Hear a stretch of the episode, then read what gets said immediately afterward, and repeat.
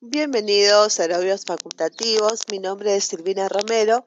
Este es mi podcast de medicina que explora su ciencia y su arte, destinado a todos los estudiantes de esta apasionante carrera y a todos los que tengan relación con el área de la salud. Este es el momento donde descansamos de leer sin dejar de aprender. Gracias por su atención. Hoy vamos a, continuar con hepatitis virales.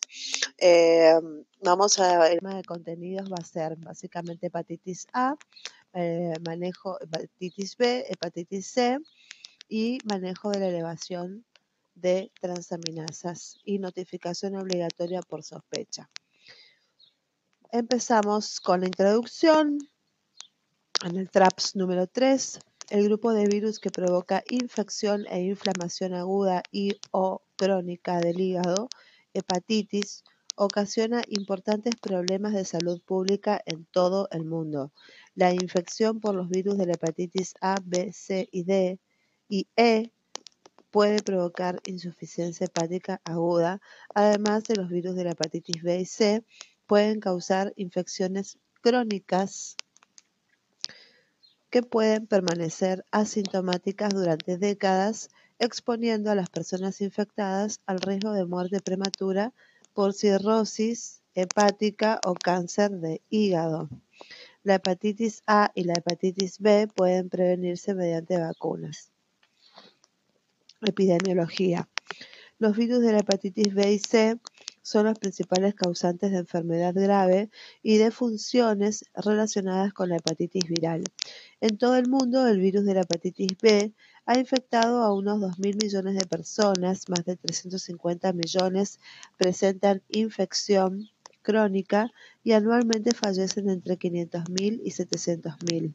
Entre 130 y 170 millones de personas presentan infección crónica con el virus de la hepatitis C. Se estima con respecto al hepatitis, del virus de la hepatitis B crónica un riesgo de entre el 15 al 40% de desarrollar cirrosis o hepatocarcinoma. La infección crónica por el virus de la hepatitis C, habitualmente en el transcurso de más de dos décadas, puede evolucionar a la cirrosis en un 15 a 20%, lo cual constituye un terreno que predispone a hepatocarcinoma con una incidencia estimada de 1 al 5% al año en caso de personas con cirrosis establecida.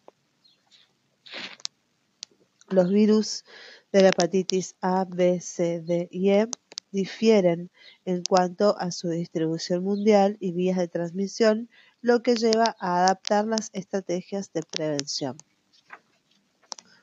La infección por el virus de la hepatitis B al comienzo de la vida conlleva el máximo riesgo de infección crónica.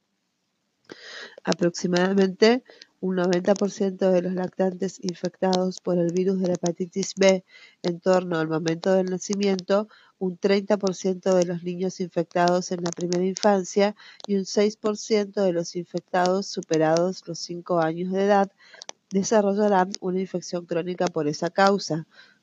Tanto la sobreinfección como la co-infección por el virus de la hepatitis D en los pacientes infectados por el virus de la hepatitis B tienen peor pronóstico que la infección solo por hepatitis B, llevando a una mayor incidencia de insuficiencia hepática en caso de infección aguda y a una mayor probabilidad de desarrollar cáncer hepático en las infecciones crónicas. Las personas que presentan hepatitis C crónica tienen también un alto riesgo de presentar cirrosis y cáncer hepático. Tabla número 1. Virus específicos que causan hepatitis. Hepatotropos primarios. Tenemos virus de la hepatitis A, virus de la hepatitis B, virus de la hepatitis C, virus de la hepatitis D, agente delta, virus de la hepatitis E, epidémico en Asia y África del Norte y México. Y tenemos los hepatotropos secundarios que no afectan primariamente al hígado, que son el citomegalovirus, el Epstein-Barr virus y el herpes virus simple. Tipos de hepatitis virales y vías de transmisión. Hepatitis ácido nucleico. La hepatitis A tiene un ácido nucleico ARN, tiene una incubación de 30 días eh, la media es de 15 a 50 y una infección crónica no tiene infección crónica. La vía de transmisión es orofecal y raramente en sangre. Con respecto a la hepatitis B, tiene un ácido nucleico ADN, la incubación de, de 80 días con eh, un pronóstico de 28 a 160 días. Sí tiene infección crónica. La vía de transmisión orofecal es posible y la vía de transmisión sexual sí es posible y la sangre también sí. La hepatitis C, el ácido nucleico ARN, la incubación en días es de 50, en una media entre 14 y 160 días. Eh, tiene infección crónica. La vía de transmisión eh, orofecal no es frecuente, la sexual es infrecuente y la sangre sí se da en sangre, preferentemente la tipo C. La hepatitis tipo D de dedo tiene ARN de ácido nucleico, tiene eh, la incubación en días es variable, la infección crónica sí existe y la vía de transmisión es por contacto íntimo sexual o por vía sanguínea. El virus de la hepatitis E es, es, DN, un ácido nucleico ADN, la incubación en días es de 40, de entre 15 a 45 días, la infección crónica no existe, la vía de transmisión es orofecal exclusivamente. Las manifestaciones clínicas. La expresión clínica de la hepatitis aguda de causa viral es muy variada sin diferencias específicas atribuibles de virus causal. El curso de la enfermedad en su forma más frecuente consta de cuatro periodos. Incubación. La incubación es el intervalo entre la exposición al virus y la aparición de los primeros síntomas. Varía según el agente etiológico.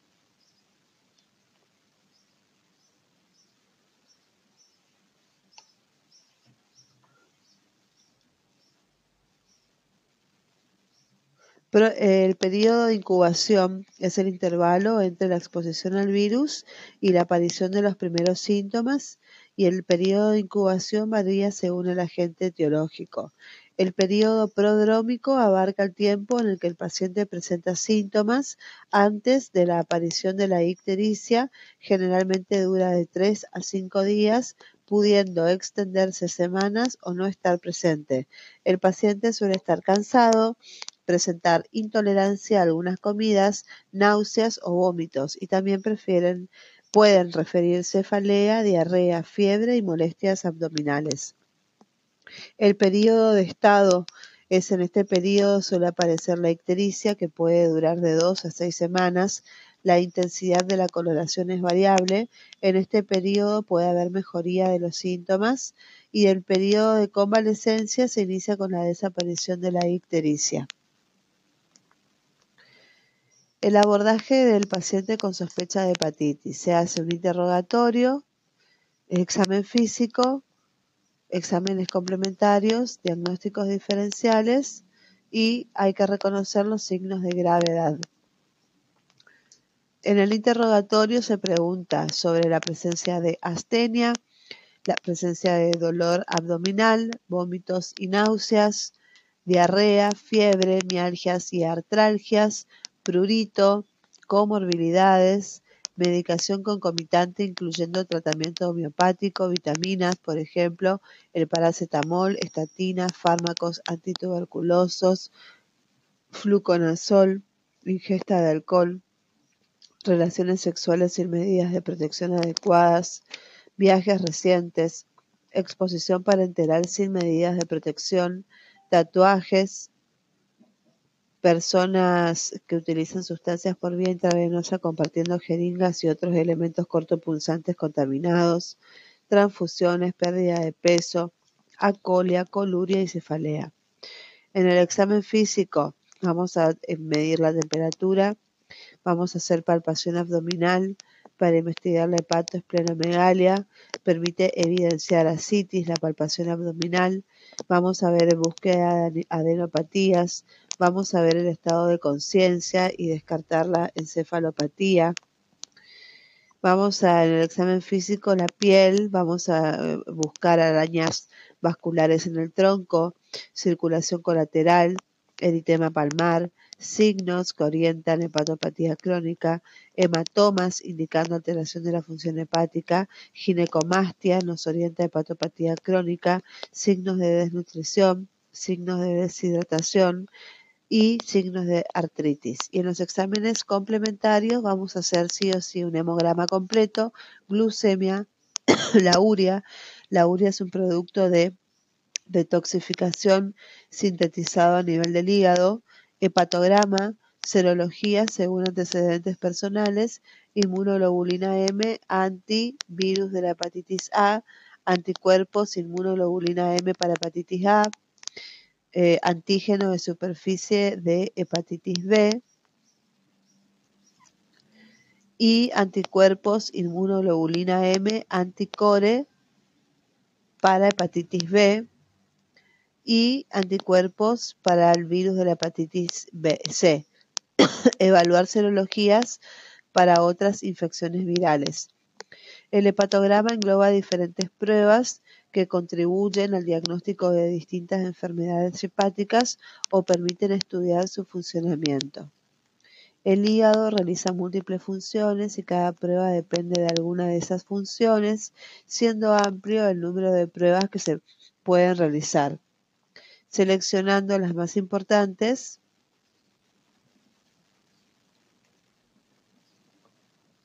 para arribar a un diagnóstico junto con el examen físico y el interrogatorio serían suficientes. Las enzimas séricas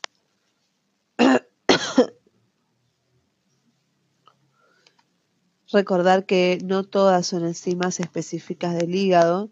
Se encuentran las enzimas intracelulares como la transaminasa glutámico oxalacético, GOT, transaminasa glutámico pirúvica, GPT, enzimas de membrana como la fosfatasa alcalina, FAL, la 5-nucleotidasa y las enzimas de secreción como los factores de la coagulación 2, 5, 7 y 10. Estos factores de la coagulación normalmente están en el plasma y su descenso indica menor síntesis hepática. El tiempo de protrombina o quick TP, el es un estudio de la coagulación que depende de los factores mencionados. La vida media de los mismos es de horas a dos días, por lo que el tiempo de protrombina es un marcador de insuficiencia hepática aguda y en las hepatitis graves se correlaciona con la mortalidad. La bilirrubina total, BT, directa e indirecta, su aumento se manifiesta a través de la coloración amarillenta de la piel que se llama ictericia. La colesterolemia se encuentra elevada en hepatitis obstructiva y descendida en insuficiencia hepática crónica. Las proteínas séricas incluyen proteinemia total y el fraccionamiento electroforético. La albúmina, que es sintetizada por el hígado, tiene una vida media de 2 a 3 semanas, de manera que no es de utilidad como marcador de insuficiencia hepática aguda, siendo un marcador de las hepatopatías crónicas. Los hallazgos de laboratorio más frecuentes pueden ser neutropenia con linfocitosis, anemia, trombocitopenia frecuente si se asocia a esplenomegalia, aumento de GOT y GPT, la bilirrubina total y la, la fosfatasa alcalina pueden estar elevadas, los pigmentos biliares en orina, el aumento de la eritrosedimentación y solo vales habitualmente el proteinograma y el tiempo de protrombina. La protrombina, factor 2 de coagulación, es una proteína plasmática sintetizada por el hígado y forma parte de la cascada de la coagulación. El hígado produce 11 de los factores de la coagulación, por lo que frecuentemente su disfunción se asocia a trastornos de la coagulación. Los factores de la coagulación se miden habitualmente en forma indirecta mediante la determinación del tiempo de protrombina, que mide un conjunto de factores del plasma 2, 5, 7 y 10. El tiempo de protrombina evalúa la función de la vía extrínseca de la coagulación dada por los factores 2, 5, 7 y 10 mediante la adición de tromboplastina, que es el factor tisular, al plasma. Se evalúa el tiempo de formación del coágulo, expresado en segundos, sobre el tiempo que toma el plasma normal. Este tiempo se puede expresar también en porcentaje respecto del control. Debido a las diferencias de actividad de los distintos factores tisulares, el tiempo de protrombina medido con diferentes reactivos varía. Por esta razón, se ha estandarizado la medición en relación al uso de tromboplastina recombinante mediante el uso de la razón normatizada internacional o RIN. El tiempo de eh, protrombina se puede expresar en porcentajes o segundos. La insuficiencia hepática aguda produce aumento del tiempo de protrombina si se mide en segundos o un descenso si se mide en porcentaje debido a la síntesis insuficiente de factores de coagulación.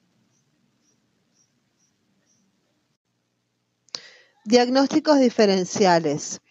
Hepatitis por virus hepatotropos primarios, hepatitis por virus hepatotropos secundarios, hepatitis por otras causas, como pueden ser brucelosis, antecedente epidemiológico, hepatitis tóxica, antecedente de medicamentos y presentan mejoría luego de unos días de interrumpir el agente tóxico. Generalmente en estos casos las enzimas hepáticas superan las 10.000 unidades internacionales por litro hepatitis isquémicas, leptospirosis, sífilis. Según los antecedentes del paciente, suele existir un aumento más pronunciado de la fosfatasa alcalina y presenta BRL positiva y hepatitis autoinmune. Los signos de gravedad son encefalopatía, síndrome acítico edematoso, imposibilidad para alimentarse, hipoglucemia, hipoalbuminemia, alteración del tiempo de protrombina, comorbilidades y situaciones de riesgo social. Con respecto al tratamiento y seguimiento, en las formas agudas no existe un tratamiento específico. Hay que hospitalizar al paciente, generalmente no es necesario. En los cuadros de hepatitis agudas víricas de curso normal no es necesario el reposo en cama si el paciente no se siente cansado. En cuanto al aislamiento del paciente, hay que recordar que la máxima viremia se produce durante el periodo prodrómico y en las fases iniciales de la ictericia, por lo general antes del diagnóstico. No es necesario aislar al paciente, pero sí asegurar medidas de higiene como no compartir vasos, cubiertos, em, descartar siguiendo las normas de seguridad del material como agujas, jeringas, utilizar guantes, cambio de ropa de cama, no manipular alimentos, lavarse las manos luego de ir al baño y evitar el contacto íntimo.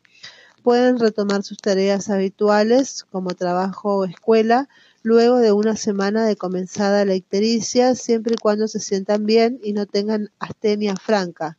El momento del alta médica dependerá de la evolución de cada paciente.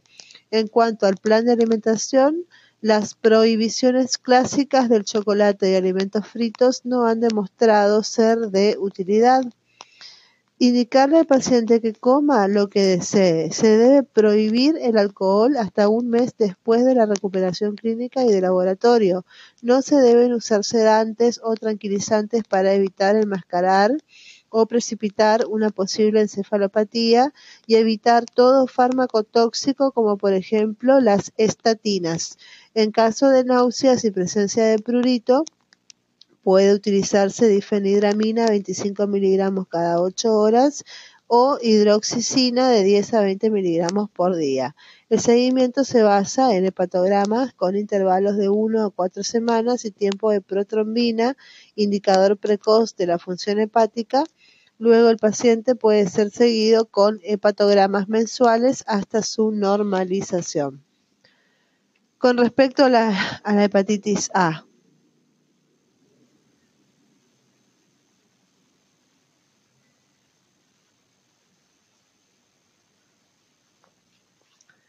El, virus de la hepatitis A causa infección aguda subclínica o clínica con frecuencia variable según la edad.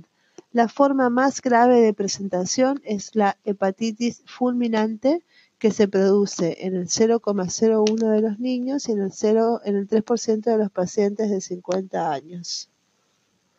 El promedio de días de actividad perdidos por padecer hepatitis A ha sido estimado en 27 y aproximadamente el 10% de los casos requiere hospitalización. La prevalencia de anticuerpos inmunoglobulina G con antígenos del virus de la hepatitis A en la población varía según la edad, el nivel socioeconómico y la región. En estudios cero epidemiológicos realizados en distintas áreas de nuestro país en menores de 10 años, la prevalencia varió entre el 25 y el 80%. Se calcula que anualmente se producen en todo el mundo 1,4 millones de nuevas infecciones por el virus de la hepatitis A. La infección se produce frecuentemente por vía fecal oral, contacto entre personas y o por ingestión de alimentos o agua contaminada. Dado que en los países en desarrollo los sistemas de abastecimiento de agua potable y saneamiento van mejorando, infecciones ocurren en una etapa tardía de la vida cuando el riesgo de contraer enfermedad grave es mucho mayor.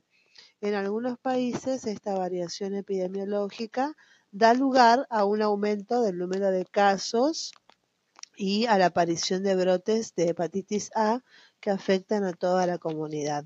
Y aquí tenemos una figura eh, número uno que muestra toda la distribución geográfica mundial sobre la prevalencia de hepatitis A donde vemos que en África, en algunos sectores como Bolivia, Paraguay y Uruguay, hay una alta prevalencia de hepatitis A. Eh, después tenemos la intermedia, la intermedia baja y la muy baja. En la tabla número 3 vemos de la, página 17, vemos las características de la hepatitis A. Eh, el tipo de virus es una hepatitis A virus, entre, se lo se lo simplifica con el HAB, hepatovirus RNA, picornavirus. Epidemiología es esporádica o epidémica. Los grupos de riesgo están más frecuentes en la población de áreas socioeconómicas bajas sin saneamiento ambiental. La transmisión es fecal oral. La incubación de infectividad desde 15 a 50 días con un promedio de 28 días eliminación del virus son dos semanas antes de las manifestaciones clínicas eh, y suele persistir hasta pocos días de iniciados los síntomas, coincidiendo con el pico de aumento de las transaminasas. En algunos casos puede persistir la eliminación viral hasta cerca de un mes. La clínica varía con la edad, la infección por hepatitis A es más frecuente en niños y el 80% cursa de manera asintomática. En los adultos, solo un tercio cursa con ictericia. Los niños, eh, subclínica o asintomática, signos y síntomas, astenia, náuseas, vómitos, anorexia y fiebre dolor en el cuadrante superior derecho, prurito e ictericia en el 70-80% de los mayores de 14 años y las manifestaciones extrahepáticas son vasculitis, artritis, neuritis óptica, mielitis transversa, trombocitopenia, anemia aplásica y aplasia de eritrocitos. El riesgo de infección crónica no existe, en el laboratorio vamos a ver un aumento notable de transaminasas de entre 500 a 5000 unidades internacionales por litro, una TGP mayor a la TGO, una GPT mayor a, a TGO, el pico de transaminasas precede al pico de bilirrubina, que puede llegar a 10 miligramos por decilitro, aumentando ambas fracciones. El diagnóstico se hace con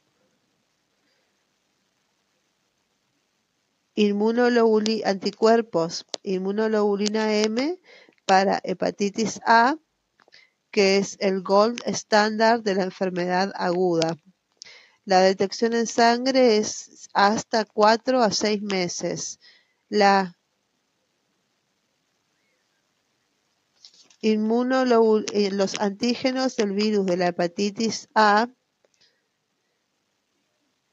eh, aparece en la fase de convalescencia, entre 6 a 8 semanas, y se mantiene por décadas, lo que le confiere inmunidad ante nuevos contactos con el virus. El Gold Standard significa que es, un test cuya especificidad y sensibilidad se acerca eh, al 100% o es el mejor en su categoría para hacer su diagnóstico. La especificidad es la probabilidad de que un sujeto sin la enfermedad tenga un resultado negativo en la prueba, o sea, son los verdaderos negativos.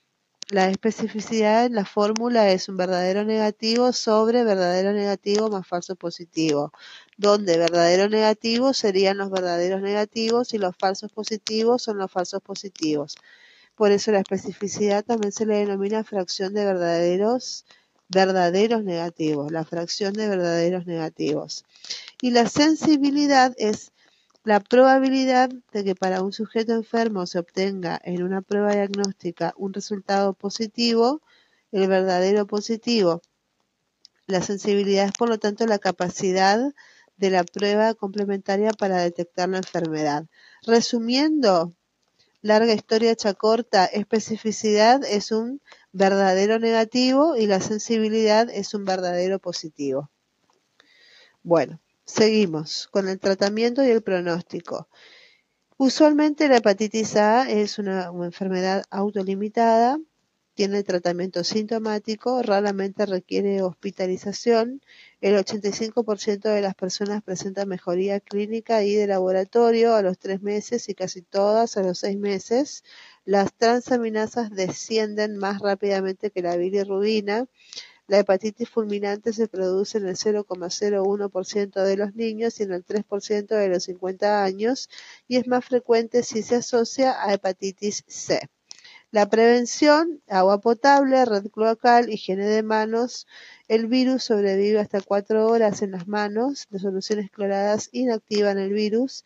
Las inmunoglobulinas se reservan para pacientes alérgicos a la vacuna o con algún tipo de inmunodeficiencia. Es costosa, es dolorosa y requiere administrarse cada tres a seis meses. Y, por supuesto, la vacunación para prevención.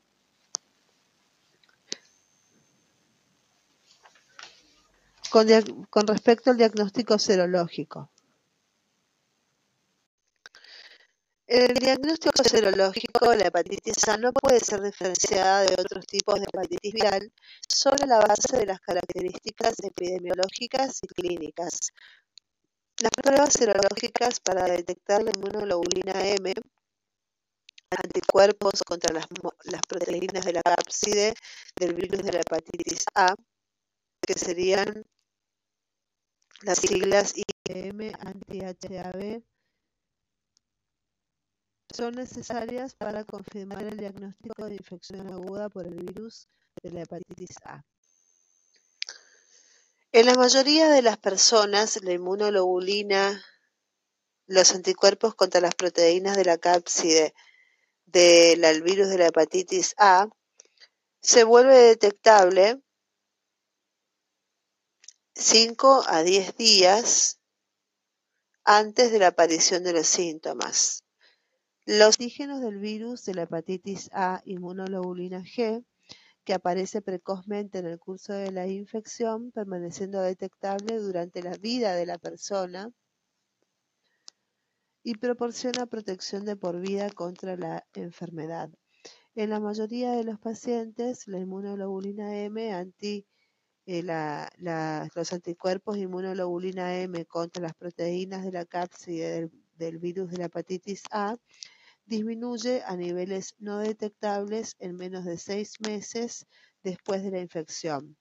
Entonces tenemos los síntomas que son la ictericia en el, cuadro, la evolución clínica y serológica de la hepatitis A de la figura número 2 tenemos en la línea mm, vertical tenemos los síntomas, ictericia, y en la línea horizontal tenemos los meses de iniciados los síntomas. Antes del primer mes, a los 15 días, tenemos una fecal Aumenta la fecal el virus de la hepatitis A. Bueno, antes eh, del primer mes, a la, cuarta, a la tercera semana, tenemos una elevación de la GPT que eh, se eleva y alcanza un pico de al mes y medio. Después, eh, antes del mes, a las tres semanas, tenemos que aumenta la los anticuerpos inmunoglobulina M contra las proteínas de la cápside del virus de la hepatitis A y aumenta levemente, alcanzando antes del primer mes, se eleva y alcanza el pico máximo antes de eh, casi a los cuatro meses. Y después de los cuatro meses disminuye. Em, y después tenemos los antígenos eh, inmunoglobulina G del virus de la hepatitis A eh, que empiezan a aumentar recién después del segundo mes de iniciados los síntomas, aumentan progresivamente y aumentan su pico máximo después del año de infección. El resto, el fecal de virus de la hepatitis A, alcanza un pico al mes y va disminuyendo y disminuye y desaparece antes de los dos meses. La GPT alcanza un límite máximo al mes y medio y después va disminuyendo, disminuye y a los dos meses ya casi eh, no se la ve y desaparece a los seis meses. La, mm, los anticuerpos contra las proteínas de la cápside del virus de la hepatitis A también aumentan eh, antes del primer mes, van aumentando, alcanzando un pico máximo a los tres meses y van desapareciendo hasta el año. Al año desaparecen totalmente. El único que tarda más es el, inmuno, antígeno inmunoglobulina G eh, del virus de la hepatitis A, que dura mucho, pero aparece tarde, a los dos meses. ¿Cómo es el manejo de la infección por hepatitis A? En la mayoría de los pacientes se autolimita en pocas semanas, el manejo es conservador, en busca del pequeño grupo de pacientes que presentan riesgo de desarrollar hepatitis fulminante, la muerte por hepatitis viral es fundamentalmente por hepatitis fulminante. La hepatitis fulminante es una alteración súbita de la función hepática dentro de las dos semanas del inicio de la ictericia, seguida del desarrollo de encefalopatía hepática dentro de las ocho semanas de iniciados los síntomas. Se produce por una necrosis masiva o submasiva del parénquima hepático. La prevalencia de hepatitis fulminante es baja y el riesgo se incrementa con la edad en la coinfección con el virus de la hepatitis E y con el embarazo. Las manifestaciones clínicas primarias de la falla hepática aguda son la encefalopatía y la ictericia. La ictericia siempre precede a la encefalopatía. El pico de aumento de las enzimas hepáticas no se correlaciona con el riesgo de desarrollar falla hepática. La prolongación del tiempo de protrombina, esto es importante, porque la prolongación del tiempo de protrombina es el principal parámetro bioquímico en la insuficiencia hepática aguda. Figura número 3. Manejo de la hepatitis A tenemos una hepatitis A con inmunoglobulina M positiva. Chequear el RIM. Si el RIN es mayor a 2, hay que derivar al especialista. Si el RIN es menor a 2, hay que repetir el test de función hepática en 5 a 7 días. Si mejora, hay que repetir el test de función hepática en 6 semanas. Y si es anormal, a las seis semanas serían cuatro eh, serían un mes y medio. Si sale anormal el RIN de nuevo, hay que derivar al especialista. En caso de que el RIN sea menor a 2, hay que volver a repetir siempre el test de función hepática después de la semana, en 5 o 7 días. Si el RIN no mejora, ahí también hay que derivar al, al, al especialista. El RIN, RIN, Debido a las diferencias de actividad de los distintos factores tisulares, el tiempo de protrombina medido con diferentes reactivos varía. Por esta razón, se ha estandarizado la remedición en relación al uso de tromboplastina recombinante mediante el uso de la razón normatizada internacional o.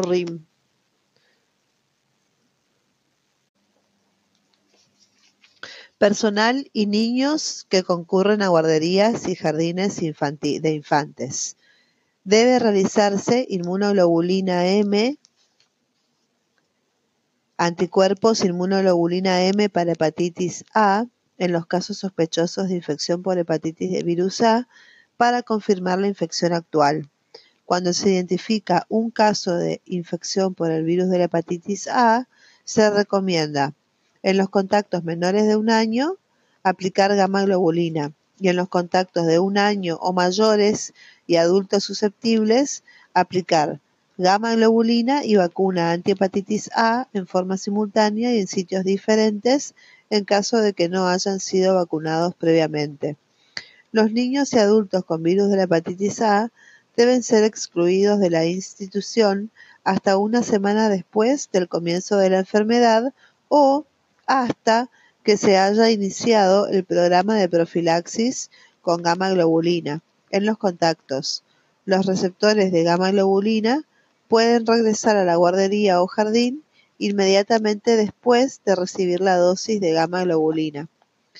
En los jardines maternales, en la sala de niños menores de un año, se recomienda la aplicación de gamma globulina cuando se presenta uno o más casos de hepatitis A a todos los niños del jardín que compartan el área de cambio de pañales o de preparación de biberones, unidad epidemiológica. En salas de niños de un año o más se puede indicar la aplicación de gamma globulina a los niños de la misma sala.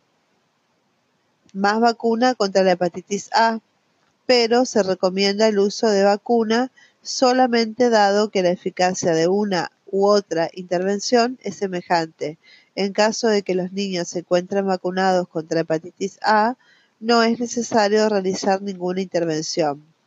En las escuelas, se debe valorar la situación epidemiológica local. Si se producen casos probables y o confirmados con diferencia de 50 días o más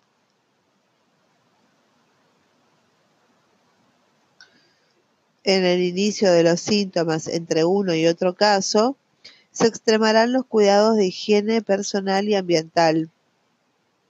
No se debe utilizar gamma globulina ni vacuna. Si ocurren dos o más casos de alumnos o personal de un mismo grupo familiar que concurren a la misma escuela, solo se vacunará al grupo familiar. Si ocurren dos o más casos en niños o personal no familiares que concurren a la misma escuela dentro del mismo periodo de incubación, o si se detectara la propagación de la enfermedad por la ocurrencia de uno o más casos secundarios, se evaluará si concurren al mismo turno o al mismo grado y en esos casos se vacunará todo el turno o solo el grado respectivamente. Cuando ocurren dos o más casos en niños o personal de diferentes turnos, se deberá vacunar a toda la institución. Personal de salud. No está indicada la vacunación de rutina con el personal de salud, aún en medios con manejo de neonatos o niños. La prevención de esta infección debe hacerse por medio del uso correcto de las precauciones estándar. Ante la presencia de un caso de hepatitis A, no está indicado el uso de inmunoglobulina de rutina, pero debe administrarse en el personal con contacto estrecho con el paciente. La dosis es de 0,02 mililitros por kilo intramuscular y debe aplicarse dentro de los 14 días posteriores al contacto. La vacuna puede ser indicada previa serología para anticuerpos hepatitis inmunoglobulina A negativa. En la última década se ha afianzado la posibilidad de utilizar vacuna inactivada para atenuar un brote de hepatitis A cuando éste no haya tomado dimensiones alarmantes. La utilización de vacuna en el ámbito de los jardines de infantes, colegios, institutos de menores, responde a la posibilidad de cortar un brote en una institución, en tanto complemento de medidas básicas de higiene respecto a la provisión de agua, preparación de alimentos, y adecuada eliminación de excretas que conllevan a extremar las medidas antes de considerar la aplicación de la vacuna en forma indiscriminada. Brotes transmitidos por alimentos o por el agua. La gamma globulina puede ser efectiva si se la administra dentro de las dos semanas posteriores a la última exposición al agua o a los alimentos contaminados, pero estos brotes en general se reconocen demasiado tarde como para que la gama globulina resulte eficaz. Saneamiento ambiental, red cloacal y suministro de agua potable. Bueno amigos, esto es todo por el momento, esto es todo hepatitis A, espero que les haya servido de utilidad como refuerzo y como repaso de temas de conocimientos previamente adquiridos. Si les ha gustado, les agradecería que le den un like o que comparta con compartan con alguna persona a la cual le puede ser útil. Hasta la próxima, muchísimas gracias y éxitos. Bye bye. The podcast you just heard was published with Anchor. Got something you want to say to the creator of this show? Send them a voice message using the Anchor app, free for iOS and Android.